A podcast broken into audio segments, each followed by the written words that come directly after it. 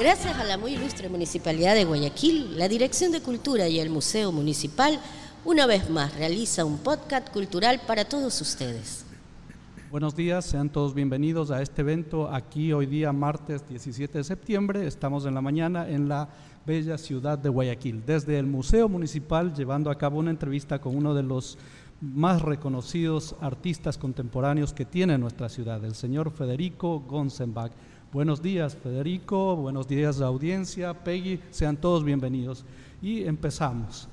El día de hoy, pues, es un gusto tenerte aquí. Estamos en este momento y hasta el día 20 de septiembre con la exposición Signos del Tiempo en las salas del Museo Municipal. Vamos a hablar un poquito sobre la trayectoria y la obra presente. ¿Cómo está Federico? Buenos días. Buenos días a todos, audiencia, y aquí con sus preguntas, dispuesto a cualquier interrogante. Bueno, un poquito hablemos de la... Llevas muchos, muchos años, digo, trabajando. Tengo entendido que iniciaste tu carrera profesional siendo muy joven, 17 años. Tu primera exposición que tuvo éxito, digamos, y trascendió fue en 1973. Sí, en 1973 realicé mi primera exposición pictórica y expuse 40 plumillas evocando temas de Guayaquil, paisajes típicos aquí de nuestra tierra.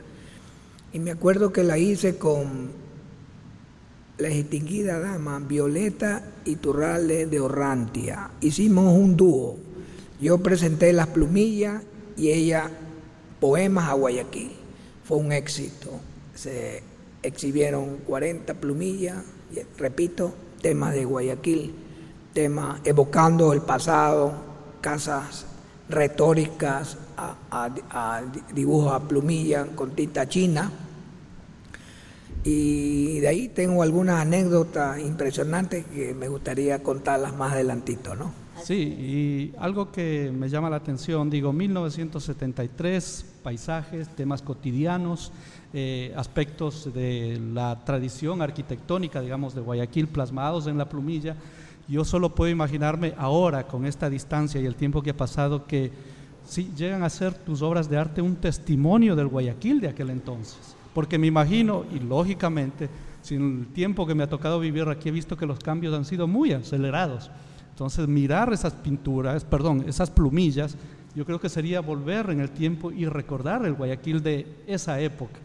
Exactamente, esa época son momentos históricos que no vuelven a, venir y casualmente fue una época en la que yo me dediqué mucho a, en cada esquina a plasmar la fachada de esa época que era todo era madera, acordémonos, con las grandes chazas, que especialmente Las Peñas nació en Guayaquil y como nació en Guayaquil era típico eh, la madera, casualmente eran construidas las casas de pino californiano, en esa época pino californiano, el pino duraba 100, 110, 120 años, ¿no? Entonces ahí lo que tenía que hacer es dominar la perspectiva, un trazo de perspectiva dominante, la luz, la sombra y el juego de, de los tonos del trabajo a plumilla. Para las personas que en este momento nos están escuchando y recién se conectan, es importante que ustedes sepan que estamos realizando este encuentro aquí en el Museo Municipal con presencia de un extraordinario público, maestros de arte, estudiantes de periodismo, personas vinculadas al quehacer cultural, periodistas. El objetivo nuestro es abrir espacios, abrir canales de difusión y además que ustedes conozcan aún más de cerca a esas personalidades que están dentro del, del quehacer cultural. Y tenemos esta mañana a Federico Gonzenbach, nacido en Guayaquil, Ecuador, pintor autodidacta y multifacético, que estudió artes en los Estados Unidos y en el Ecuador, diplomándose en artes plásticas. En el, en el 73 realiza su primera y exitosa exposición a la edad de 17 años. Gonzenbach es el creador del color imaginario y de ese color se lo obtiene a base de su fórmula plástica. Su vida artística se clasifica en cinco etapas, contrastes, colores, creaciones, acercamiento y abstracto. Luego viaja a París, se nutre del mundo y el ámbito artístico francés y ha realizado desde entonces algunas exposiciones nacionales e internacionales. Esta tarde y hasta aquí, hasta el 23 de septiembre, eh, estaremos exhibiendo su obra en el Museo Municipal, en las dos salas, en la de arte contemporáneo y polivalente. ¿Verdad, don Federico? Es, esa es eh, la exposición que casualmente contemporánea de esta época, son 38 horas de arte que he trabajado durante estos 48 años, que son 370 exposiciones nacionales, e internacionales, y que he pintado 20.000 cuadros y sin descansar. Todo una amalgama de, de ideales, una amalgama de formas, de colores, que durante las exposiciones las he plasmado casualmente con estas etapas de mi vida, en la que, como nací en el barrio Las Peñas, siempre he dicho que una ciudad que no tiene cultura es una ciudad que no tiene identidad.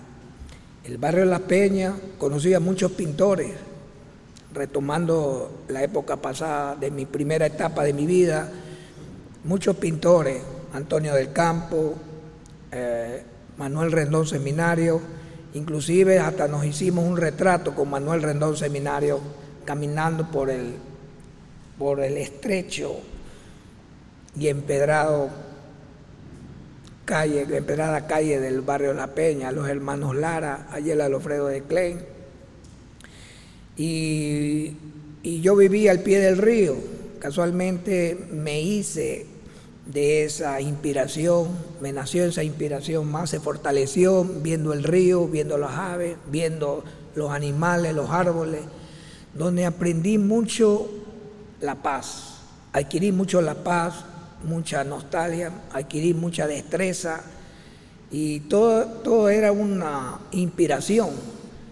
Y todo resultó ser como una historia histórica, una, historia retro, porque los turistas que iban a las peñas se quedaban abismados de esa, ese fuerte contraste de la arquitectura. Y ahí era cuando esa era mi primera etapa donde plamé muchos temas típicos de la tierra. Después rompo los esquemas tradicionales, dejo la tinta negra azabache y tomo el pincel los colores. La segunda etapa de mi vida fueron los colores, en la cual esos colores eran colores que adquirí justamente en los Estados Unidos, una nos hacían mezclar miles de colores, pero uno tenía que sacar el color clave, el color base. ¿Y cuál es su color clave? El color clave, el color base, como dice que lo saqué de, mi propio laboratorio era dominar los grises cálidos y dominar los grises fríos. Como ustedes pueden ver ahora actualmente hay muchos grises cálidos, muchos grises intermedios y muchos grises fríos que no se le encontraba así nomás. Tenía que hacer mezcla interesante. Entonces, la producción mía de mi primera etapa, con la segunda etapa, con la tercera etapa de mi vida, con la cuarta, que fueron los Cristos, los tipos de pintura sacra, hay un dominante común, que son los grises cálidos y los grises fríos. Y ahora estoy exponiendo casualmente ahora, y verán, son los colores grises y fríos los que predominan, con el color fuerte que es el rojo. Y el naranja también. El naranja, que no se queda atrás. Me sorprende. ¿eh? Y el blanco y el negro. Y el dorado. Y el dorado. Y, la, y un color que es traslúcido, que es el ocre. Pueden ver el color que eh, me permito hacer una pequeña apreciación personal sobre la obra que tenemos aquí presente y, me recuerda y me, envía nuevamente a los orígenes de la historia de la pintura. Cuando el hombre pintó con los ocres, el color tierra, en las paredes de las cuevas. Estamos hablando del, neolítico, paleolítico, y precisamente algo me, recordaba, es la interpretación de el, mundo que le rodea, el mundo mágico probablemente. E incluso también tenemos ahí en las cuevas de Lascaux, de, por decir, ¿no? Eh, Altamira, también encontramos signos y símbolos ahí entre los ocres, naranjas y colores tierras. ¿no? Y esto me recuerda y me abstrae, digo, pregunto, ¿no? y es una apreciación personal, puede ser que esté desviado del tema, pero también ahí he visto símbolos y signos. Y nuevamente acá es como volver al, primigenio. ¿Hay alguna relación con, lo que estoy apreciando? Bueno, este, los artistas, los pintores, nacemos, crecemos, reproducimos, otros mueren, otros no mueren, quedan en el tiempo. Pero nosotros somos producto, nos abstraemos, especialmente yo, para poder imaginarme y pintar un cuadro, tengo que abstraerme a la, parte más significativa que es la esencia, y en estos cuadros usted puede ver la esencia del alma propia. Entonces yo me acuerdo que allá por los años, por el siglo XV, había un pintor, Federico Gonzenbach, creo que un pintor de esa época, era un artista pintor también que pintaba este tipo de cuadros. Entonces yo creo que nosotros cada 500 años tenemos un ciclo y tenemos un, un pariente con, con, el ADN que surge cada 500 años. Entonces eso me recuerda a, a la forma como uno puede evolucionar, pero al mismo tiempo tiene que transmitir ese lenguaje y ese lenguaje me lo ha transmitido este ancestro mío, en la cual todo está simplificado lo que he pintado ahora en signos anecdóticos, en signos especiales para llegar a la esencia del alma, pero eso sí, con personalidad propia. Hay dos, dos aspectos clave aquí, el cromatismo, colores, y me imagino tienen algún significado especial en el, en el tema que estamos tratando, los signos del tiempo.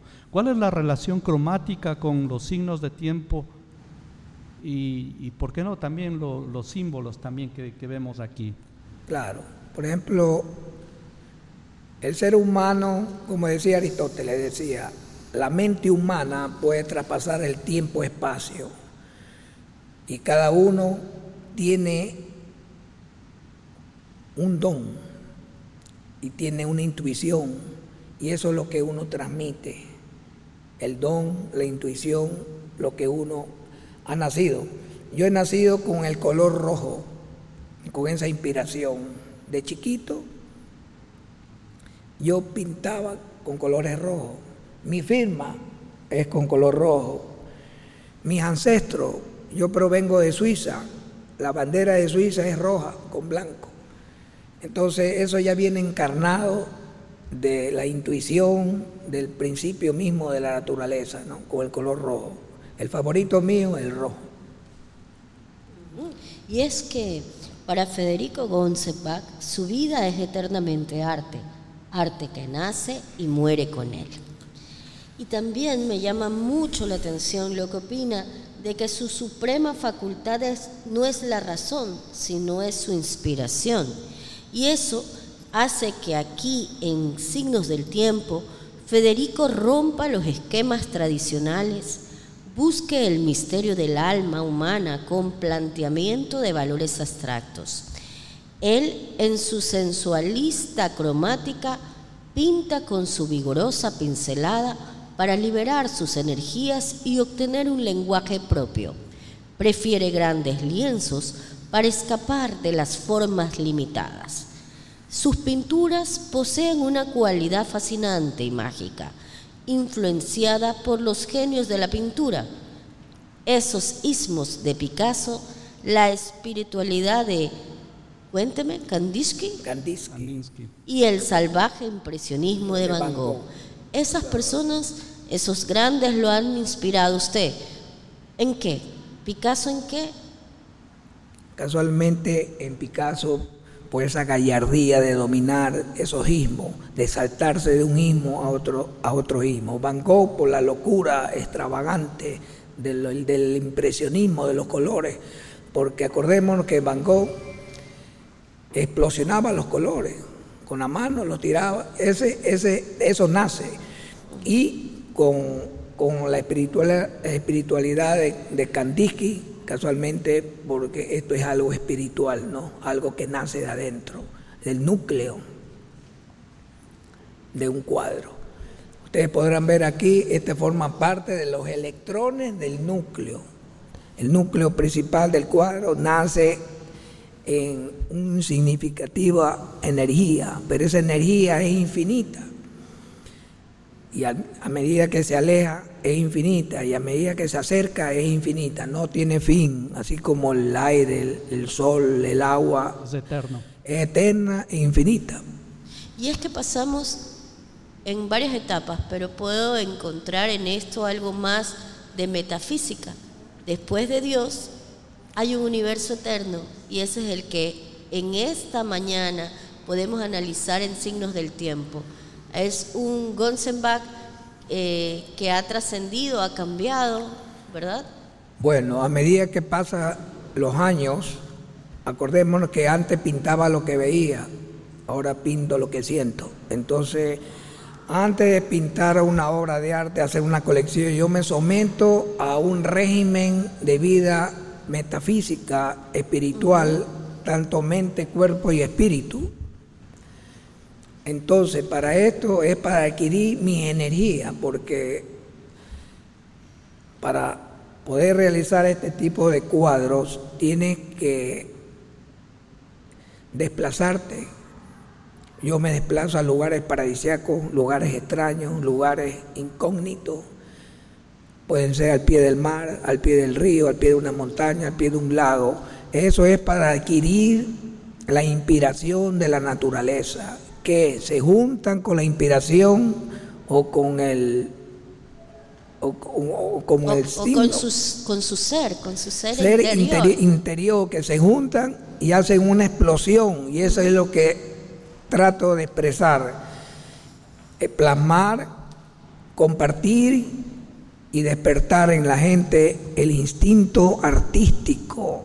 Solamente yo quiero transmitir eso y despertar en, en el público el instinto artístico y llegar a tocar el corazón de la gente Eh, cambiando un poquito ya el tópico y haciendo nuevamente, eh, recordando la, la trayectoria, eh, re- digamos que no es la primera vez que estás exponiendo en el Museo Municipal. Ya es expuesto en ocasiones anteriores. Yo tuve la experiencia y la suerte también de ser testigo de la exposición que se realizó aquí en el año 2000, cuando estabas en tu etapa de acercamiento y tu obra era arte sacro, en temática. Recuerdo había grandes lienzos con los grises que nos has explicado, los cálidos, fríos, pero habían imágenes impactantes y todas centradas alrededor de, del rostro de Cristo, ¿no? Sí, era una obra sobrecogedora y de hecho yo creo que esa etapa llamó mucho la atención en su momento, ¿no? Y has expuesto también, tengo entendido, en la década de los 70 también en el Museo Municipal, como en otras palabras, eh, yo lo que veo es, es un visitante asiduo, siempre ha sido bienvenido aquí. Y pues hemos sido también testigos de tu evolución, tu desarrollo, o más bien yo diría tu búsqueda, como estás mencionando, ¿no? Y de hecho todos los seres humanos pienso que estamos en ese empeño de buscar, aunque sea el significado de nuestra propia vida, ¿no? Eh, ¿Qué es lo que queremos en la vida? ¿Hacia dónde vamos? Y, y, de ahí pues también nos encontramos en el camino con, con personas, con, con, con, otros, eh, llamémosle amigos o, o- personajes que también nos ponen el ejemplo, ¿no? Yo veo que tu trayectoria, como dices, ¿no? ha sido de la mímesis, pasando luego a la búsqueda eh, de, de perfeccionar lo que ves y luego ahora pintas lo que sientes, ¿no? Es muy, muy interesante.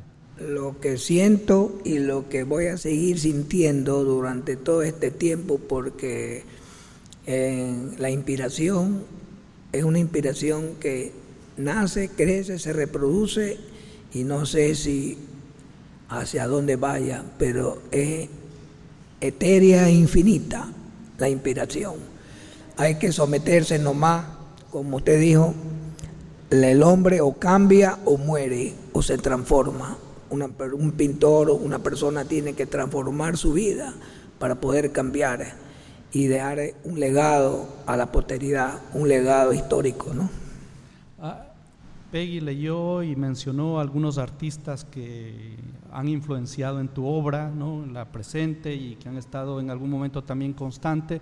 Tú también mencionaste cuando vivías en Las Peñas y el acercamiento a, la actividad cultural y a los artistas de, que, con los cuales tú creciste, diría yo. ¿no? Eh, eso sería la, influencia, aquellos que, te mostraron el camino, que te dijeron, bueno, o que te inspiraron a encontrar esta senda en tu vida, la del artista, ¿no? Pero yo pregunto, ¿hay también algún momento especial que no tenga que ver únicamente con eh, los artistas que han influenciado, sino hechos y cosas en tu vida que han marcado que hay ese cambio o, la búsqueda de, mejorar o superar las etapas como, como mencionas aquí en tu trayectoria de vida? Bueno, durante mi tiempo que yo viví en el barrio Las Peñas, que fueron 55 años, conocí a un pintor, se llamaba Eduardo Muñoz Willey. Él pintaba en la cabeza de un alfiler se hospedó en mi casa. Pintaba la ciudad de Guayaquil en la cabeza de un alfiler. Pintaba la última cena en la cabeza de un alfiler. Éramos grandes amigos. Yo aprendí de él el mundo mínimo, cómo reducirse a lo mínimo. Y eso es un ejemplo porque tiene que hacer un esfuerzo grande la vista, desarrollar los cinco, los seis, los siete sentidos, la premonición, el séptimo sentido. Entonces, un pintor, un artista, nace es privilegiado, porque, por ejemplo, cuando yo voy de viaje y veo un paisaje, no, el paisaje yo lo tomo como algo significativo y tengo que verlo con mucho detalle, no, no lo tomo como que si no lo veo, tengo que, que verlo porque yo nací para eso, para ver el paisaje, interpretarlo en mi estudio, que estoy, a veces pinto esta serie y en mi estudio me siento solo, pero no me siento solo, me siento acompañado de una taza de café, de una buena música, acompañado de mi entorno, pero Ahí es cuando el tiempo no existe, todo se desaparece, los colores vibran y desvibran, las cosas se hacen y se deshacen. Es porque ya estoy en ese momento inspirado con mi intuición. Entonces, como decía Aristóteles, decía que el ser humano es una persona con conocimiento. Y a través del conocimiento es que uno descubre, uno se adapta a las virtudes. Una persona virtuosa es la que va a descubrir mucho mundo en este, como dice, en este universo en la que vivimos. El tiempo probablemente deja de tener significado cuando te encuentras inspirado. Y me imagino, buena música, una taza de café y el tiempo ya no tiene sentido. Eh, a veces me ha pasado a mí cuando yo hago otras actividades que no es pintar, pero me encanta, ¿no? Parece que el tiempo no existe y que me doy cuenta, para mí ha pasado probablemente unos minutos y luego reviso y digo, no, pues he pasado aquí toda la tarde. Sucede lo mismo con Federico, a veces que se encierra, trabaja y pierde la noción del tiempo y está inspirado y ¿Ha pasado un día, dos? Dos, tres, cuatro y cinco días, porque una norma como artista, pienso, ¿no? Él ha sido la pasión, la emoción intensa para crear. porque no soy cerebral, soy emotivo. Es por eso que he pintado estos cuadros, con sangre caliente, no con sangre fría, donde podemos apreciar toda esta obra. Y yo pregunto, eh, ¿será que cuando uno se abstrae y disfruta lo que hace, también está buscando la perfección? ¿Federico Gonzenbach busca la perfección en sus obras de arte? Bueno, la perfección, la perfección no existe, porque tras la perfección está el, el dilema, la duda, la metáfora, el que dirán. Entonces, para eso prefiero convertirme en una persona sensible. Y eso es lo que soy. Soy bien sensible a qué? A la belleza, al, al color, a la forma, a todo lo que es la inspiración. Y una vez que la inspiración está en boga, en ese momentito, es cuando yo dejo, no dejo de desconectarme, estoy conectado, pero eso sí, hacia un mundo infinito, un mundo superior, que es de alcanzar lo que más íntimo del mundo, poner la llaga en el corazón de la gente. Y, en eso, ¿hay algún artista, aparte del que el artista que nos mencionaste que estuvo, fue huésped en tu casa, eh, que te enseñó sobre el minimalismo y cómo abstraerse para pintar sobre la cabeza de un alfiler? ¿Hay algún otro artista que tú admires dentro de la historia del arte ecuatoriano y, y por qué diríamos? Bueno, nosotros, las personas, los artistas, somos como una dualidad, vamos cogidos de la mano la persona y el arte. Vamos cogidos hacia arriba, caminando con una definición, con una perdón, con una definición, pero yo creo que el ser humano tiene ese dogma, ese privilegio, esa que lo caracteriza al a, la creatividad del ser humano, que es lo invisible y lo etéreo de las cosas. A veces uno se profundiza mucho y a veces dice, bueno, no existo. ¿Por qué no existo? Porque nadie lo ha descubierto.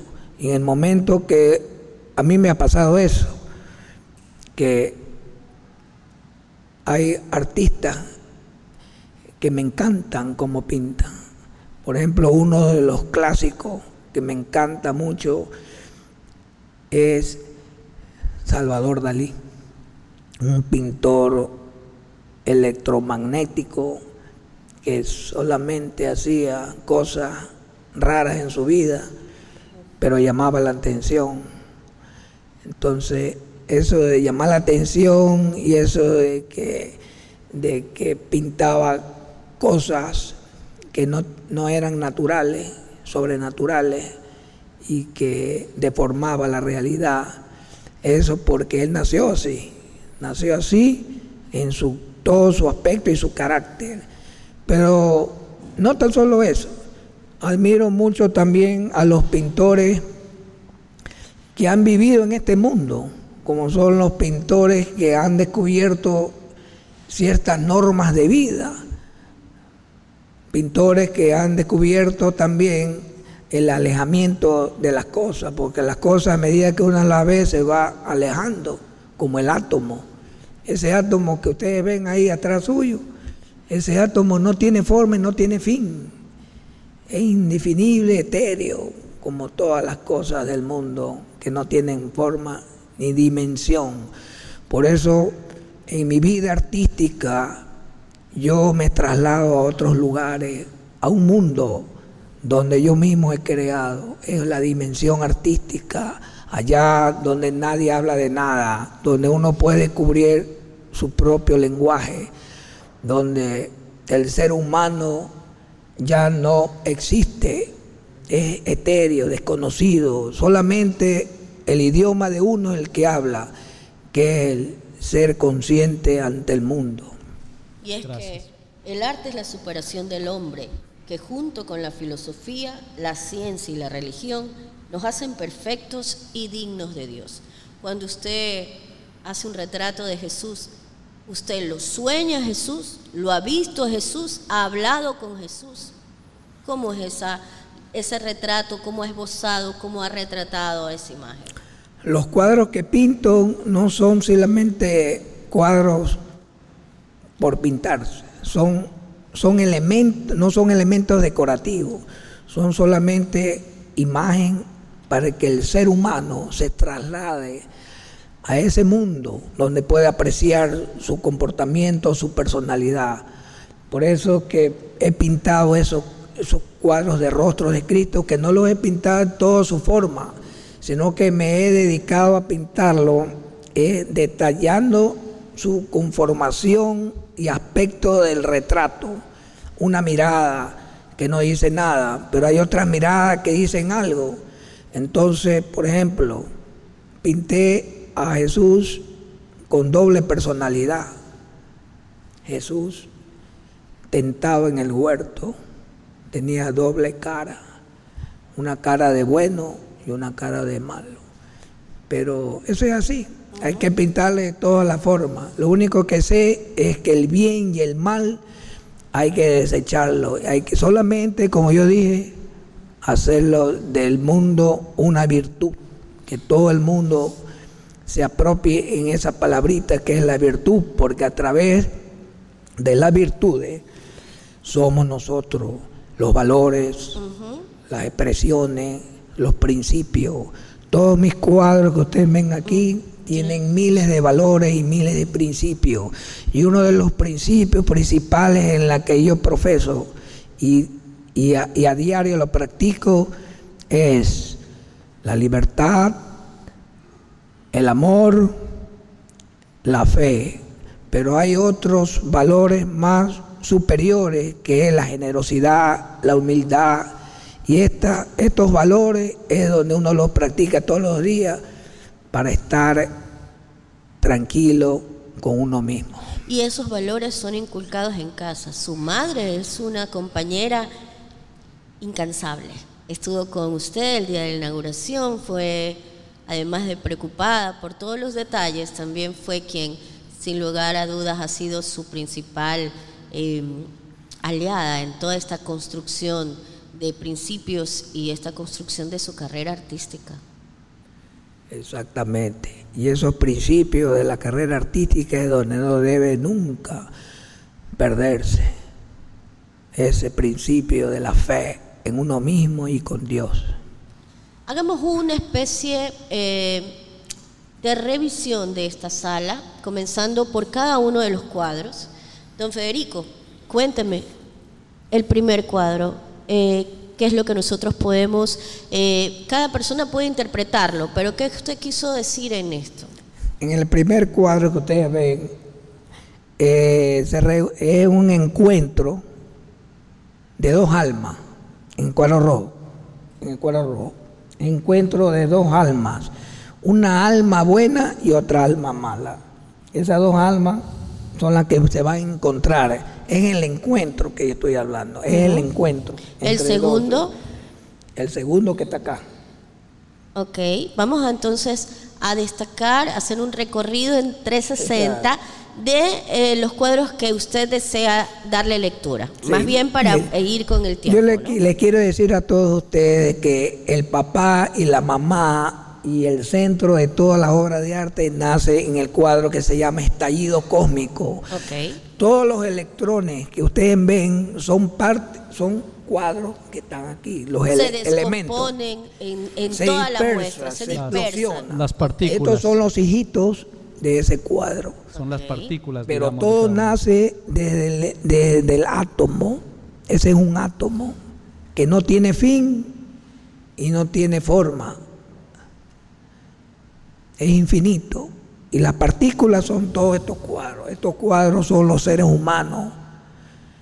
Los seres humanos. Y, el punto del átomo, el, el punto de todo, es el alma humana y, todos los cuadros que usted puede ver son los elementos de ese cuadro. En definitiva, puedo decir eso, para no especificar cuadro por cuadro.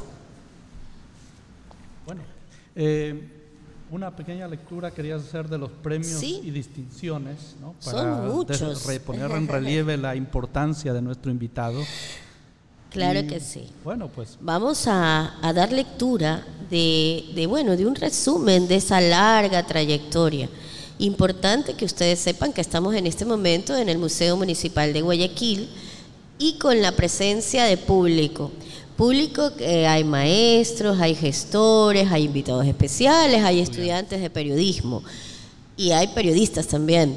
El micrófono está abierto. Los que desean hacer luego- alguna luego pregunta pasamos a una serie de preguntas. se ¿no? pueden, lo- yo me levanto, eh, acerco el micrófono y él responde. Eh, principales exposiciones en 1993 en la galería de Halmon Art Center en Miami.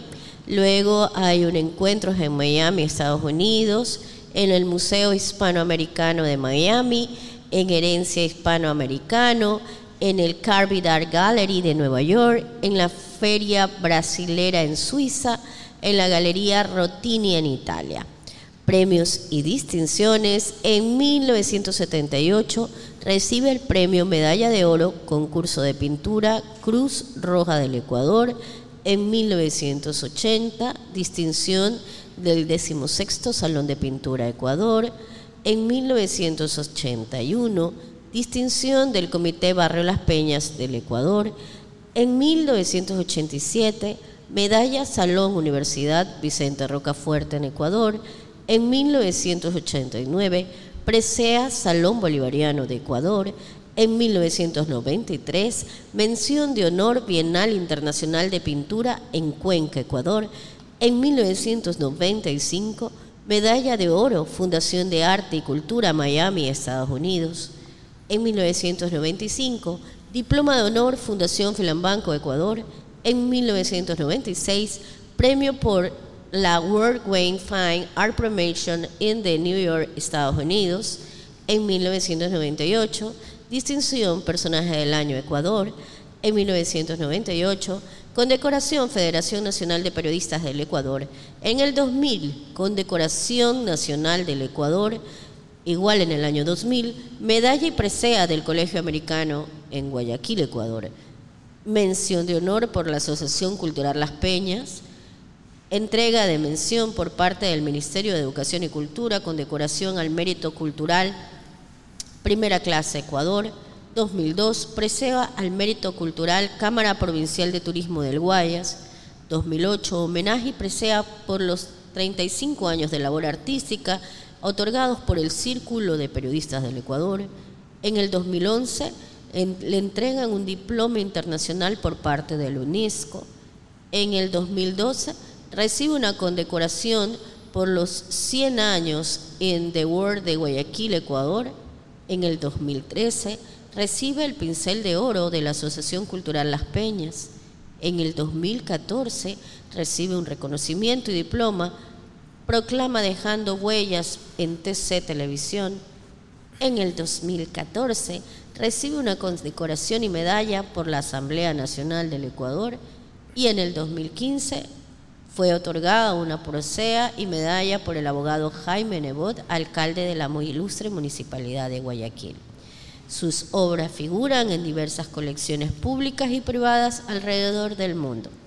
Ese es Federico Gonzenbach, el artista, un este- ejemplo de firme voluntad, talento e incesante anhelo de superación en las artes plásticas de Latinoamérica. En este momento vamos a poner a disposición del público el micrófono. Si alguien desea hacer una pregunta, nos acercamos con el micrófono. Así es.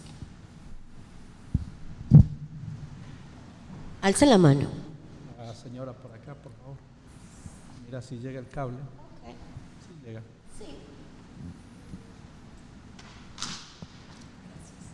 Buenos días. Maestro, según su propia interpretación y utilización de colores, ¿cuáles, de acuerdo a su sensibilidad, usaría para representar un equilibrio mental y emocional?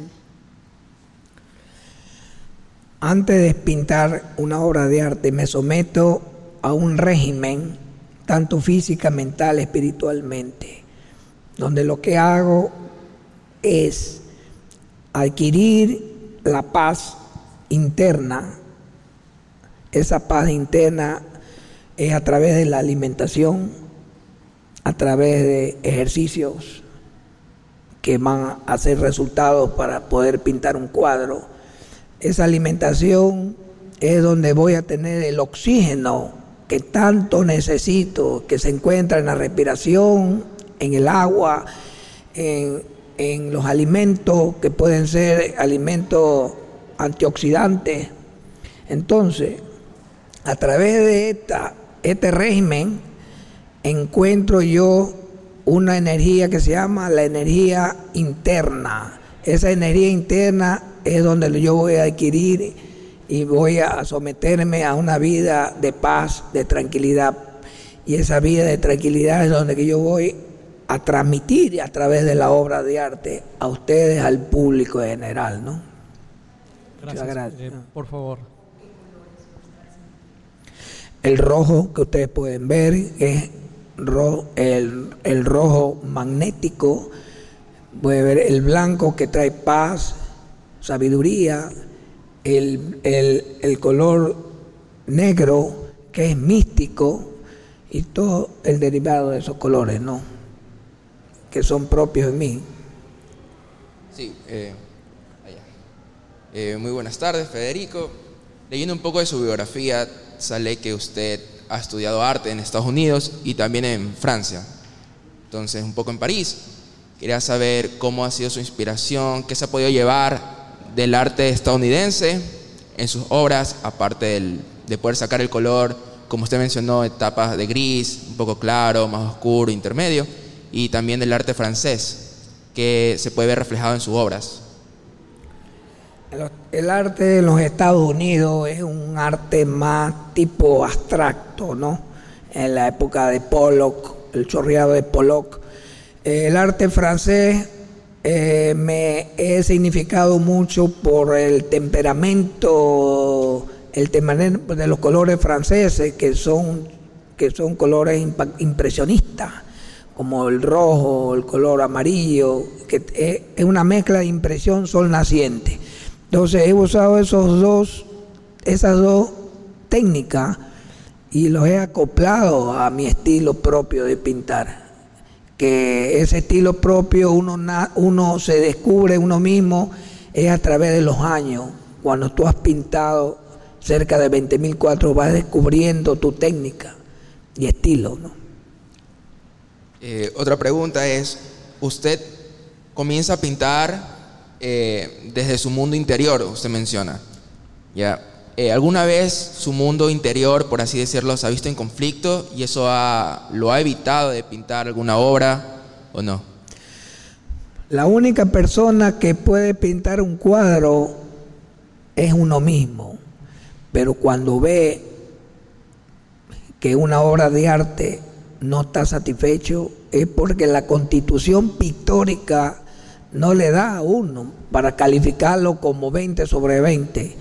Entonces, uno qué es lo que hace cuando un cuadro no está bien pintado? Lo que tiene que hacerlo es borrarlo y pintarle nuevo cuando uno esté en buen estado para poder pintar, ¿no? Por favor. Bien, eh, buenas tardes, distinguido maestro, y con los compañeros aquí presentes del público.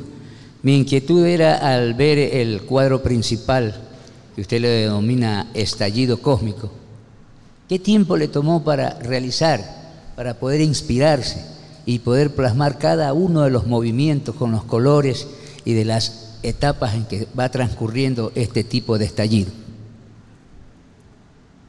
Cuando empecé a hacer esta colección, eh, principalmente el estallido cósmico y todos sus derivados, me tardé cinco años en pintar estos cuadros.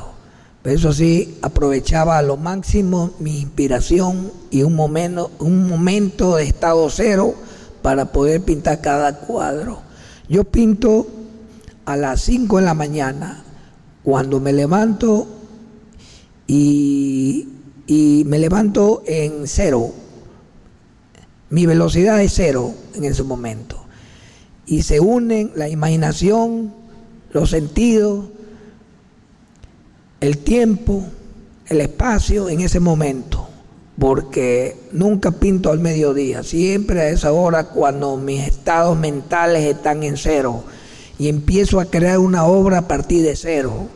Eso toma sus revoluciones hasta mil, dos mil, tres mil revoluciones. Y es la hora mejor que más fresca la mañana. Para culminar, en el momento en que va plasmando cada uno de los efectos en cada cuadro, ha llegado el momento del agotamiento en que usted dice basta, lo interrumpe o continúa con el deseo de plasmar la inspiración. Los niños me dicen, Federico, usted come, Federico, usted respira, Federico, usted descansa, sí, como cualquier ser humano. Llego a mi agotamiento, empiezo a las 5 de la mañana y termino a las 10, pero esa es una parte del cuadro. Al día siguiente hago lo mismo, me llevo a agotar, porque ya las energías se me van y tengo que tengo que revolucionarme yo mismo. O sea, tengo que convertirme en un Federiquito para poder sacar las últimas energías de mi interior. buenos días. Una consulta. Dentro de, de, su proceso de inspiración o de reencontrarse a sí mismo con la pintura, ¿qué artista de otra eh, manifestación artística, por ejemplo, literatura, o filósofos, o de dramaturgos, usted eh, le han servido para, para complementar su inspiración, para encasillar su, su arte o, generar su identidad, o que se acoplen o que le hayan marcado significativamente en su carrera? Bueno, yo he leído mucho la obra pictórica en telenovelas, en, cuentos y en películas. Por ejemplo, uno de los que más me cautivado mucho fue Igor Ostravsky. Él decía que el arte es incomprensible porque no tiene límites. Entonces yo saqué un extracto de ahí, Igor. También he leído mucho las fábulas y los cuentos de muchos novelistas, pero donde más me inspiro es donde Schubert, donde Telemann, que ellos decían que la obra de arte está sobre todo dimensionado en una superficie que no tiene fin. Entonces, siempre cuando yo leo estos autores, la idea mía es de convertirme yo y el cuadro en una esencia, la esencia del arte, pero con una personalidad propia de uno. Bueno, eh, si no hay más preguntas, nada más nos queda agradecer a Federico por estar aquí presente y habernos eh, ilustrado sobre su trabajo. Hemos hablado un poco sobre su trayectoria, conocemos más al hombre, al artista y agradezco también la presencia del público que nos acompaña aquí y el interés que han demostrado por grabar este podcast. Eh, les, informo que esto va a estar en la página web www.museoarticiudad.com y también va a estar disponible una copia en Apple Podcast. Esto será en unas 24 horas. Con esto nada más les agradecemos su presencia aquí. Son todos siempre bienvenidos a nuestro Museo Municipal de Guayaquil y como siempre nuestro huésped nuevamente un eterno agradecimiento. Muchas gracias, agradezco aquí a la mesa, Peggy del Romocay y al público aquí presente por hacerme estas interrogaciones, así que a disfrutar de esta exposición hasta el 20. Muchas gracias.